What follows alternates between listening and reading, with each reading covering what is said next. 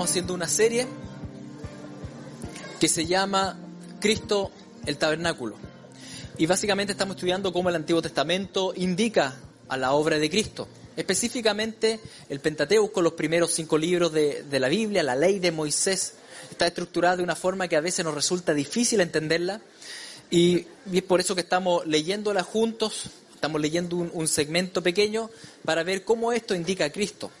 Estamos haciendo una serie expositiva actualmente sobre Éxodo 25, donde hemos avanzado versículo por versículo. Y, específicamente en Éxodo 25, Moisés está sobre el Sinaí, está 40 días, 40 noches, está recibiendo instrucciones de parte de Dios. Los primeros nueve versículos los leímos, es donde Dios le da instrucciones de cómo juntar la ofrenda para la obra.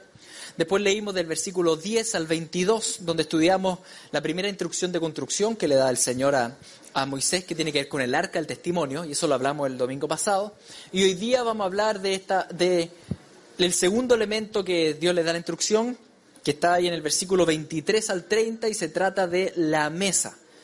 La mesa de la proposición que estaba en el tabernáculo. Antes de entrar en ese tema, el esquema que siguen todas estas predicaciones y las predicaciones en general es un esquema donde primero leemos el texto, vemos bien qué es lo que dice el texto, después de eso vemos cómo ese texto se relaciona al Evangelio, cómo indica a Jesucristo.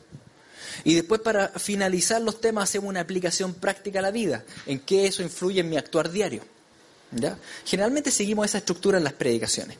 Se lo menciono para que vayan adquiriendo de alguna manera la, modalidad de estudio de esa manera. Para que cuando ustedes lean el Antiguo Testamento entiendan eh, que está ligado al Nuevo Testamento, que es un solo libro. Entonces cuando ustedes lean la Biblia, por ejemplo, estén en Samuel o donde, donde quiera que estén leyendo, lean el texto, entiendan bien lo que sale ahí y después vean cómo eso se relaciona a la historia de salvación, a Jesucristo. Y después cómo eso se aplica a mi vida hoy día. Tenemos grupos pequeños que se llaman acá las comunidades de vida, que aplican precisamente esta metodología de ir estudiando los textos, observar los textos, comprenderlos y después relacionarlos al Evangelio y aplicarlos a la vida. Si usted ha terminado el discipulado, ¿no es cierto? El discipulado fundamental que dura dos años. Si usted ya terminó ese grupo pequeño, usted puede inscribirse a lo que son las comunidades de vida. Son grupos un poco más grandes, de más o menos 12 personas, es mixto y donde se, se ora juntos, se tiene comunión, se hace misión juntos y se estudia la Biblia de esta manera. Básicamente las comunidades de vida estudian los 66 libros de la Biblia. La idea es estudiarlo en cinco años, ¿ya? Y aplicando esta, esta metodología. Entonces, si a usted le interesa entrar a un grupo pequeño, que siempre es bueno, y ya terminó los discipulados, la opción que tiene es poder entrar a las comunidades de vida. Y para eso tenemos una ficha de inscripción afuera en la mesa donde usted se puede, se puede anotar. Entonces, siguiendo este esquema, vamos a analizar primero el, vamos a leer el versículo, estos versículos del 23 al 30 y ver qué es lo que nos dicen y cómo indican el Evangelio. Dice así, harás asimismo una mesa de madera de acacia. Su longitud será de dos codos y de un codo de su anchura y su altura de codo y medio. Recuerden que estamos hablando de que Dios le está dando instrucciones a Moisés respecto a esta carpa especial que tenía que construir ahí en medio del pueblo. Era una carpa que se llamaba el tabernáculo, ¿ya? que en realidad significa enramada. ¿ya? Pero está esta carpa, y esta carpa era especial, era consagrada al Señor. Tenía dos segmentos, un segmento santísimo y un segmento santo. Es decir, era, era santo igual, todo era santo. Pero tenía secciones más santas aún. Ahí en el lugar santísimo estaba el arca del testimonio del cual hablamos extensamente el domingo pasado. Todo lo que simbolizaba a las buenas nuevas de salvación. Ahora ya estamos en, la sección del lugar santo, donde lo primero que Dios le instruye es construir una, mesa. Es una mesa que en realidad era una maqueta de una real mesa. Porque recuerden que todas estas cosas que Moisés, Dios le mandó a constru construir eran sombra de bienes venideros, de realidades mayores, ¿no es cierto? Y más grandes. Esta mesa no era grande, era pequeña, de hecho. Ustedes leen ahí que medía dos codos. Un codo mide 45 centímetros. Es decir, cuando hablamos de dos codos, es menos de un metro. ¿Ya? Era una mesa que medía menos de un metro. Por, por como medio metro de ancho, altita, pero no era, no era grande. Era una maqueta que me iba a hablar de manera muda de una realidad futura venidera. ¿Sí? Y dice, y la cubrirás de oro puro y le harás una cornisa de oro alrededor. Le harás también una moldura de alrededor de un palmo menor de anchura y harás a la moldura una cornisa de oro alrededor. Es decir, la mesa arriba, en su superficie, tenía todo alrededor una cornisa, una moldura, así alrededor. Por tanto, más difícil aún era comer ahí. En realidad no estaba pensada para comer. ¿Sí? Me indicaba algo, pero no es como que uno se sentaba cómodo, era chiquitita, tenía esta, como esta especie de corona alrededor, eh, y era de, estaba recubierta entera de oro, este oro que simboliza la pureza y la santidad de Dios, y, y sobre la mesa, en realidad era a los lados de la mesa, dice que le harás cuatro anillos de oro, los cuales pondrás en las cuatro esquinas que corresponden a sus cuatro patas. Los anillos estarán debajo de la moldura para lugares de las varas para llevar la mesa. Harás las varas de madera de acacia y las cubrirás de oro y con ellas será llevada la mesa. Al igual que el arca, esta mesa no podía transportarse con, con, las puras manos o en una carreta. Había que insertar unas varas también recubiertas en oro para poder llevarlas al hombro, ¿no es cierto? Entonces esta mesa también iba a ser transportada. Y esto es interesante porque imaginen el pueblo caminando, transportando un arca, testimonio mudo del Evangelio de Cristo, transportando una mesa, testimonio de qué? También del Evangelio, pero desde otra perspectiva, contando otro, otro ítem más del gran relato de salvación. Lo transportaban entonces. Algo estaba indicando esa mesa. ¿Qué iba a ir sobre la mesa? Bueno, ¿qué va sobre la mesa? Los cubiertos y la comida, ¿no es cierto? Veamos cómo, está eso acá. Dice, y harás también sus platos, sus cucharas, sus cubiertas, sus tazones, con que se libará, de oro fino los harás, y pondrás sobre la mesa el pan de la proposición delante de mí continuamente. Bueno, acá hay palabras que les pueden parecer extrañas, como libar o proposición, que después se las voy a explicar. Por ahora es entender que están los cubiertos, ¿no es cierto? Todo de oro, todo, todo un cubierto especial, y, la gran comida, pan. ¿ya? Entonces tenemos una mesa dorada y encima tenemos pan. No sé si les cuesta imaginárselo, por si les cuesta imaginárselo, les traje acá una imagen de, de cómo algún artista se imagina esto. Aunque no sabemos plenamente cómo era, ¿no es cierto? Pero al menos hay personas que se lo imaginan así. Tenemos acá abajo la carpa, el, tabernáculo con dos secciones, el lugar santo, el lugar santísimo, y en el lugar santo estaba uno de los, de los tres elementos, era la mesa. Y la mesa ustedes la ven arriba en la imagen, donde donde la tenemos dorada, aunque yo personalmente creo que no era como tan rococó como esa mesa ahí, pero, pero está, eh, tenemos una mesa dorada con estas varas, con esta moldura alrededor y con los panes encima, con, con los servicios y sobre los panes un tazón con incienso, que ya les voy a explicar en realidad eso. Entonces, así más o menos es la descripción que nos da Éxodo 25 respecto a lo que tenía que construir. ¿Sí? Estamos claros. Ahora, ¿qué tiene esto que ver con el Evangelio? Ahí es donde viene la siguiente pregunta, porque recuerden que la Biblia es una gran historia de salvación. Entonces lo que se va contando desde el inicio me va indicando algo que se va a ir haciendo en el futuro la obra de Cristo. ¿sí? Entonces, ¿cómo esto me habla de la obra de Cristo? Es, el link que tenemos que hacer hacia el Nuevo Testamento, porque el Nuevo Testamento da cumplimiento al Antiguo Testamento. Y el Nuevo Testamento explica lo que estaba ahí en el Antiguo Testamento. Así que para explicar eso voy a, en realidad explicar, lo voy a fragmentar en tres elementos. Explicar el pan, explicar el servicio, explicar la mesa propiamente tal. Y quiero partir por el pan porque en Levítico, en el libro de Levítico, da un par de explicaciones más respecto a lo que es el pan. En Levítico 24 dice, y tomarás flor de harina y cocerás de ella doce tortas. Cada torta será de dos décimas de efa, y las pondrás en dos hileras, seis en cada hilera, sobre la mesa limpia delante de Jehová. Pondrás también sobre cada hilera incienso puro, y será para el pan como perfume, ofrenda encendida a Jehová. Entonces ahí ya sale más explicado lo que ustedes ven arriba en la foto. En realidad el pan tenía que hacer 12 panes y colocarlos en hilera y sobre el pan colocar el incienso de olor agradable al Señor. Y esto ya se pone cada día más interesante, ¿no es cierto? Porque ustedes sabrán que el número dos en la Biblia siempre simboliza qué? El pueblo de Dios. Las doce tribus, los doce apóstoles, ¿no es cierto? Estamos hablando de, de que algo tiene que ver con el pueblo de Dios esta mesa. Algo tiene que ver esta comida también con el pueblo de Dios. Y Levítico continúa y dice, y cada día de reposo lo pondrá continuamente en orden delante de Jehová, en nombre de los hijos de Israel como pacto perpetuo, y será de Aarón y de sus hijos, los cuales comerán en lugar santo, porque es cosa muy santa para él, de las ofrendas encendidas a Jehová por derecho perpetuo. Los panes se preparaban el día sábado. Los días sábados se hacía el recambio. Cuando el pueblo no podía cocinar nada, porque el día sábado no podían cocinar pan, los, sacerdotes, los levitas sí podían cocinar pan. Cocinaban este pan, sacaban el pan de la semana pasada y el día sábado ponían el nuevo pan de la proposición. Son detalles, pero que, en la historia bíblica van adquiriendo cierta importancia. Por ejemplo, la historia del rey David, que escapó un día sábado, no había pan en un lado, pero él escapa ahí al, al, donde estaba el sacerdote y al templo, y dice, oye, tengo hambre, tengo que salir, y justo habían sacado los panes de la proposición y lo habían repuestos, ¿sí? Y esos doce panes en realidad solo podían comer los sacerdotes. Pero resulta que David le pide pan y le da pancito y come David con sus amigos. Y en la historia pasa como que pasa como que piola, por así decirlo, pero Jesucristo después saca a relucir esa historia.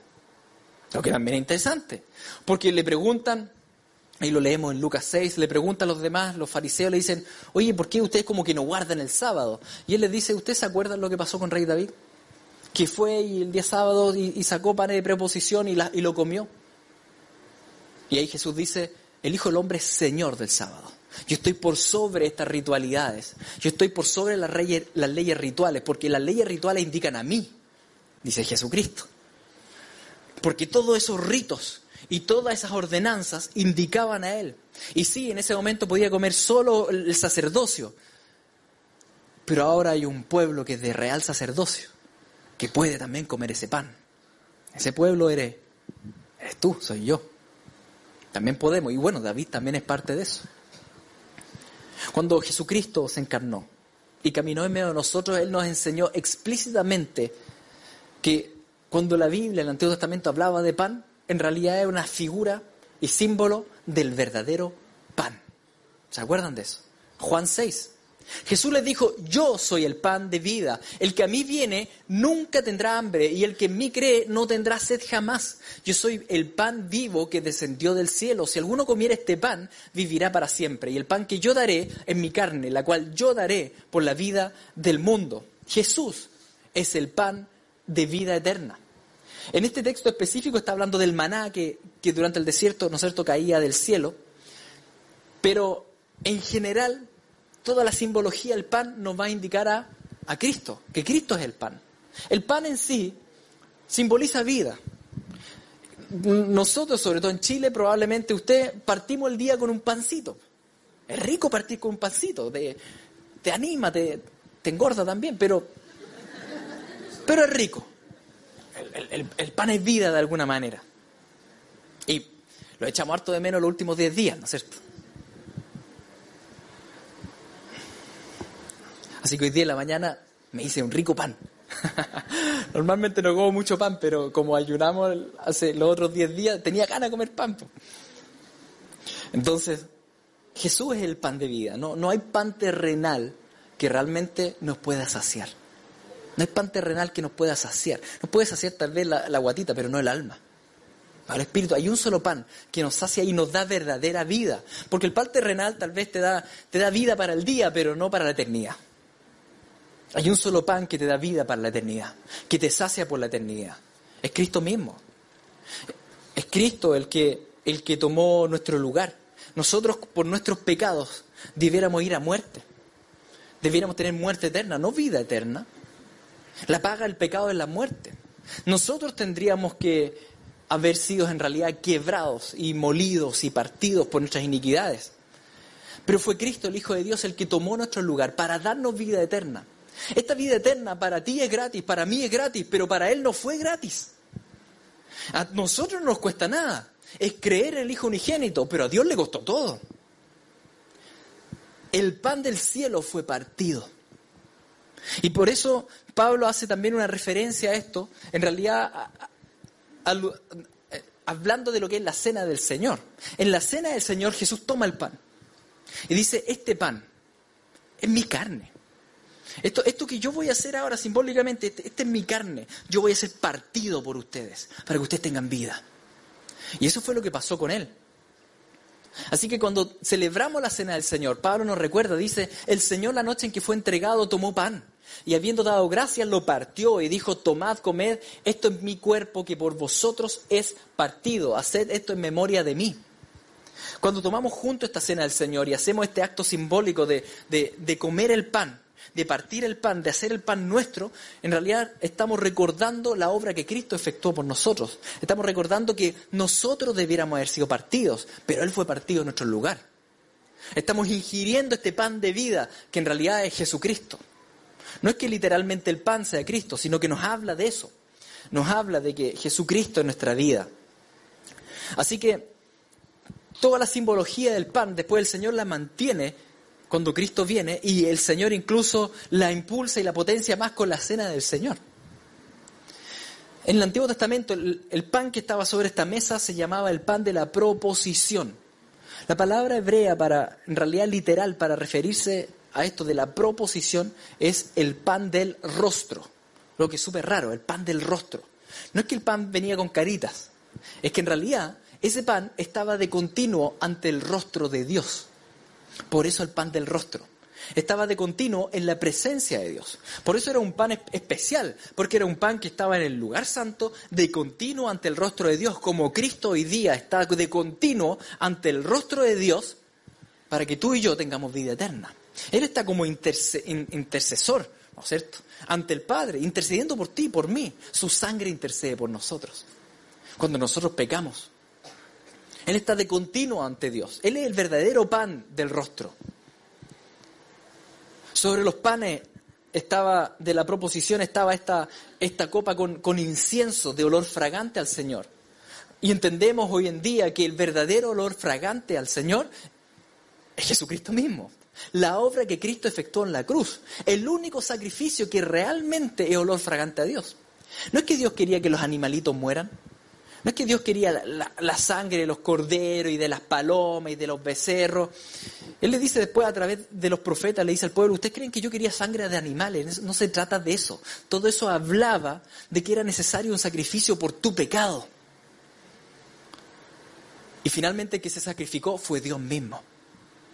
Y como es sacrificio perfecto y eterno, es olor fragante ante Él. Así que Él es el incienso también. Jesucristo mismo. Cristo es el pan, Cristo es el incienso. Y, respecto a los servicios, bueno, volviendo a, a, Éxodo 25, hablando específicamente de los servicios, dice, harás también sus platos, sus cucharas, sus cubiertas, sus tazones, con que se libará de oro fino los harás. Quiero primero centrarme en esto, en la libación. Dice que con los tazones tenían que llevar a cabo lo que es la libación.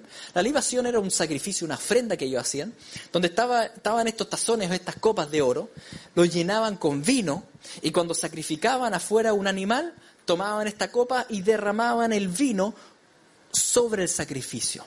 Esa era la, la ofrenda de libación, un derramamiento de vino sobre un sacrificio. Ahora ustedes que ya son expertos de, del Evangelio, ¿de qué, me hablará eso? Me habla de, la sangre de Cristo. ¿Sí? Pablo ocupó este, este, ejemplo al decir a los filipenses, mira, yo estoy dispuesto a dar mi vida en libación sobre el sacrificio que ustedes efectúan y ocupa la misma figura. Pero también Cristo ocupa esta figura específicamente, sobre todo, hablando de esto de la cena del Señor. Cuando dice tomando la copa y habiendo dado gracias, les dio diciendo, bebed de ella todos. Porque esto es mi sangre del nuevo pacto que por muchos es derramada para remisión de los pecados. Dice, mi sangre va a ser derramada. Finalmente esta, esta, esta es mi sangre. El vino representa la sangre de Cristo. Representa este sacrificio, esta ofrenda de libación que era derramada sobre, sobre el cordero. ¿Para qué? Para remisión, para perdón de los pecados. Por tanto, incluso esa copa que estaba ahí en la mesa, ese pan que estaba en la mesa, me hablaban de Cristo. Me hablaban de la salvación que Él iría a llevar a cabo. Una salvación que tuvo un alto costo para Dios y que Dios sabía porque apartó al Cordero desde antes de la fundación del mundo para esto. Por tanto, esto no era su expresivo, no era plan B tampoco. El Señor ya tenía todo esto diseñado y, y lo tiene de alguna forma prefigurado en esa pequeña carpa, que era un testimonio mudo del Evangelio que estaba a punto de revelarse. Todas estas cosas estaban ahí y nos hablaban del Evangelio, pero aún estaba tapado por una carpa y con pieles. Aún había cosas que, que había que revelarse. Entonces la copa de vino simboliza este nuevo pacto en la sangre de Cristo. Ahora hay en Cristo un nuevo pacto, un pacto de gracia un pacto de sustitución, porque Él cumplió en nuestro lugar el pacto de obras. Pero para eso el justo tuvo que pagar por los injustos, Él tuvo que tomar la copa. Y también ahí hay una simbología fuerte, porque ustedes saben que en la Biblia la copa habla mucho de la ira de Dios. Cuando Jesús está ahí en el Getsemaní y dice, Señor, pasa de mí esta copa. No, no, quiero tomarla, pero hágase tu voluntad. Ya, un, dos, tres al seco. Listo. Y se toma la copa de la ira. Se toma la copa de la ira del Señor. Eh, Apocalipsis nos habla de estas siete copas derramadas sobre el mundo, ¿no es cierto? esas siete copas de ira debieran ser derramadas sobre ti, sobre mí, pero Cristo tomó la copa por nosotros. Es su sangre la que, la que fue vertida, no tu sangre, no la mía. Así que tenemos en, en el pan y en el vino un fuerte simbolismo de la cruz de Cristo. Tenemos un fuerte simbolismo del sacrificio y del dolor y del partimiento y del derramamiento.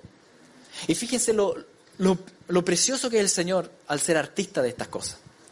Porque Él ocupa dos símbolos para hablar de sufrimiento y de entrega y de sacrificio y al mismo tiempo el pan y el vino representan todo lo contrario. Porque el pan representa vida y el vino representa fiesta, representa alegría. Entonces tenemos dos símbolos que, que por un lado representan sacrificio y por otro lado representan vida, y representan fiesta, y representan gozo. ¿Y cómo todo esto tiene que ver con gozo? Y ahora venimos a, vamos a pasar a la segunda parte de lo que son las buenas nuevas de salvación. Porque la primera parte es la que se cumple en la cruz de Cristo. Pero el objetivo final de eso no es simplemente sufrimiento, es gozo eterno. ¿No es cierto? Esas son las buenas nuevas de salvación. Las buenas nuevas de salvación, la mitad sí llega hasta la cruz, pero hay algo que ya se cumplió, pero hay mucho aún por cumplirse en el retorno de Cristo.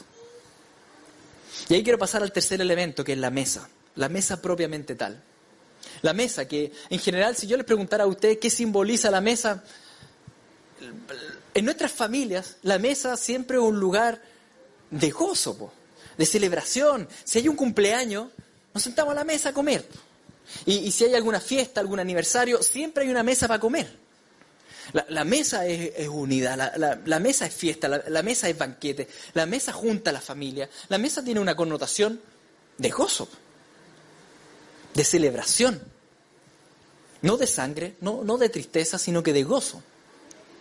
Y respecto a la mesa, donde estaban puestos estos panes y esta mesa de la proposición, el libro de números nos dice, sobre la mesa de la proposición extenderán un paño azul y pondrán sobre ella las, escudillas, las cucharas, las copas y los tazones para libar.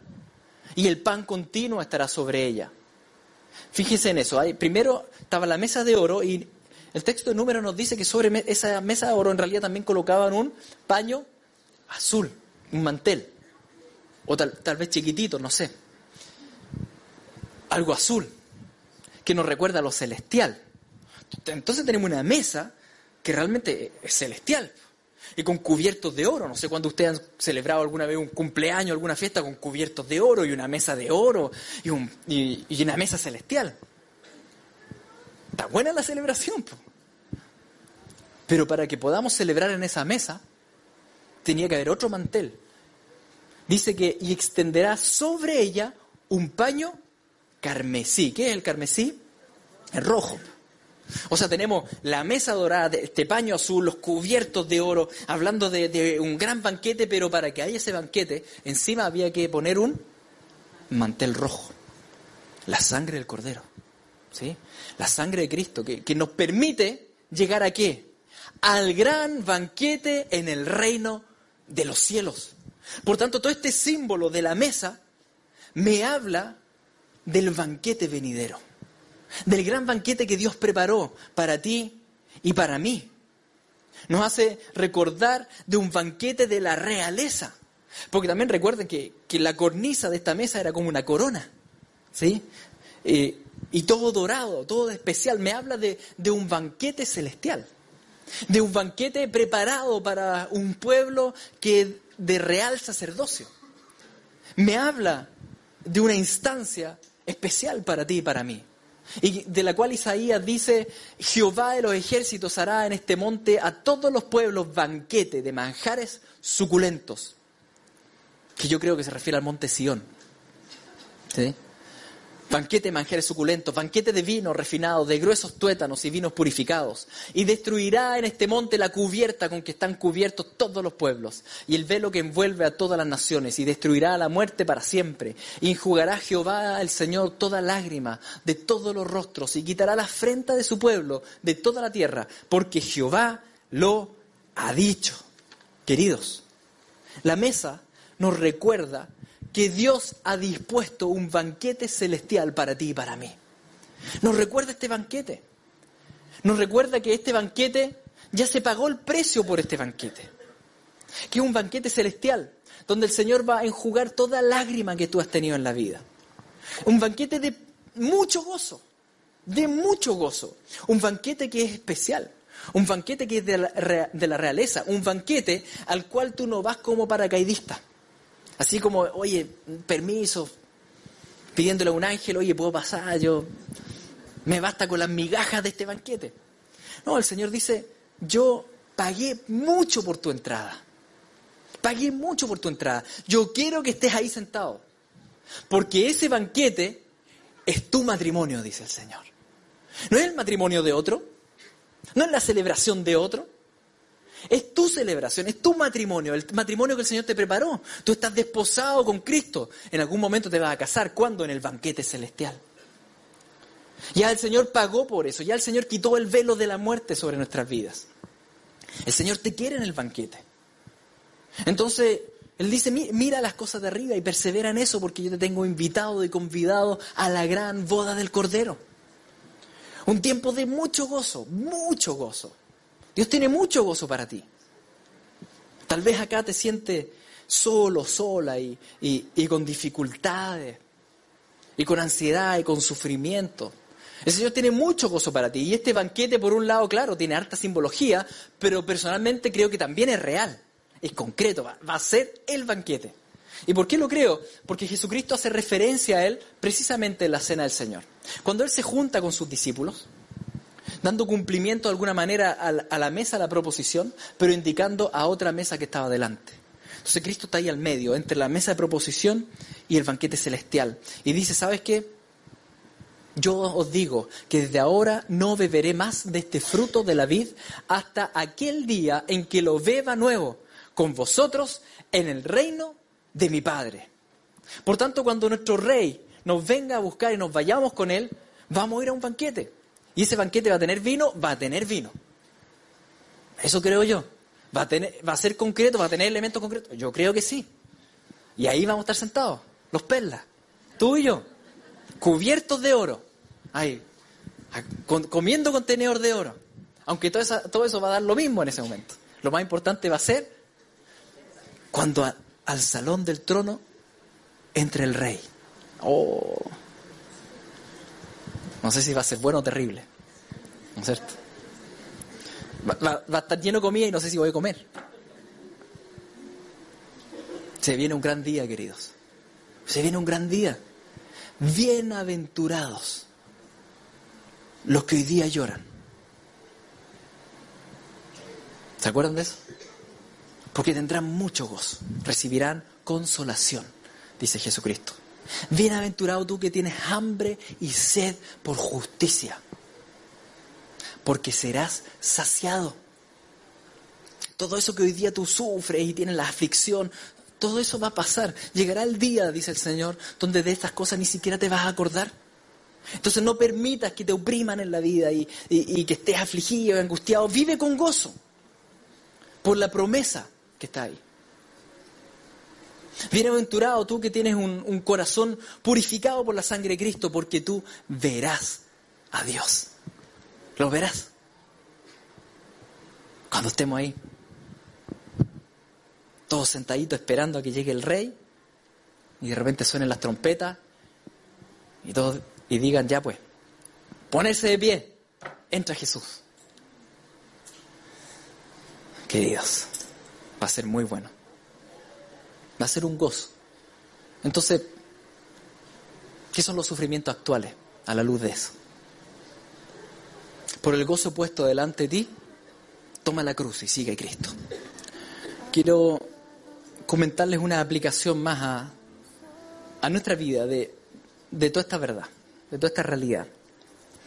Al comer el pan y el vino, nosotros declaramos que somos parte del gran pan que es Jesucristo. Lo ingerimos, se hace parte de nosotros. Nosotros somos el cuerpo de Cristo. Por eso creo que ahí sobre la mesa la proposición hay doce panes. Porque si ven Cristo el pan, el pueblo de Dios es pan en Él. Nosotros estamos en Él. Somos parte del cuerpo de Cristo y como tal tenemos una responsabilidad. Al estar en Cristo, al, estar juntamente con Él, al estar convidado a las bodas, el pueblo de Dios tiene la labor de repartir este pan a otros. Esa es nuestra responsabilidad. Esto lo vemos fuertemente en los milagros de Jesús. Los milagros de Jesús tenían, tenían en realidad aspectos simbólicos bien, bien fuertes también. Y, en, cuando Él hace milagros, esto de, de alimentar a cinco mil, que habla de cómo Él el verdadero pan.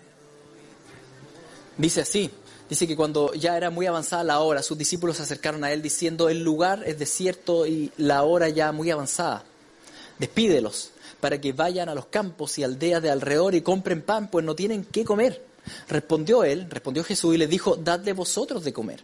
Ellos le dijeron que, vayamos y compremos pan por 200 denarios y les demos de comer. Los discípulos eran como nosotros, Señor, la gente tiene hambre, Señor, la gente está sufriendo, la gente se siente sola, Señor, la gente está desesperada, la gente está enferma, eh, la gente no tiene reposo, Señor, haz algo, Señor, haz algo. Y el Señor te dice, ya, pues, anda tú y dale pan. Pero ¿qué le voy a dar, Señor, si yo no tengo nada? Los, discípulos dijeron, y, necesitaríamos un millón de pesos para comprar pan para todos ellos. ¿De dónde sacamos esta plata? ¿A dónde hay panaderías para tanta gente? Y así a veces nos sentimos. Señor, ¿qué le voy a dar yo? Entonces tomó los cinco panes y los dos peces y levantando los ojos al cielo bendijo y partió los panes y dio a sus discípulos para que los pusiesen delante y repartió los dos peces entre todos y comieron todos y se saciaron y recogieron de los pedazos doce cestas llenas y de lo que sobró de los peces. Jesús es el pan, de Jesús es la obra y Jesús te va a dar lo que tú tienes que entregar. Tú simplemente anda y entrega. Esto hacían los discípulos. Iban donde Jesús, Jesús les daba el pan, ellos iban y lo entregaban. ¿De quién era el milagro? Del Señor. ¿Qué debían hacer los discípulos? Repartir el pan. Eso no lo hizo Jesús. Jesús no repartió el pan. Jesús lo entregó a su iglesia para que la iglesia repartiera el pan. Por tanto, tú y yo estamos llamados a qué? A repartir el pan. El pan que es Cristo con todo lo que, todos los, necesitados del mundo, con todos los que necesitan realmente del Señor. Es que, ¿qué voy a dar yo? Todo lo que el Señor te dé todos los días. Lo que el Señor te dé hoy día, tú dalo al prójimo. Bendice al prójimo con las buenas nuevas de salvación. Entrega a Cristo. Todos tenemos un pedacito pancito que el Señor nos ha dado. Por tanto, tenemos una responsabilidad ahora de compartir esto con otros tenemos la responsabilidad de no solo estar sentados a la mesa del gran banquete, sino que ahora invitar también a todos los que podamos invitar para que vengan a sentarse con nosotros al gran banquete. Eso es responsabilidad del cuerpo de Cristo. Entonces cuando ahora procedamos a la Santa Cena y ustedes vean cómo los servidores van a repartir los elementos, recuerden que ustedes, todos nosotros, estamos llamados a hacer eso mismo, repartir el pan ese pan que el Señor nos ha dado, a repartir ese gozo y repartir las invitaciones y la entrada al gran banquete celestial, predicando a Cristo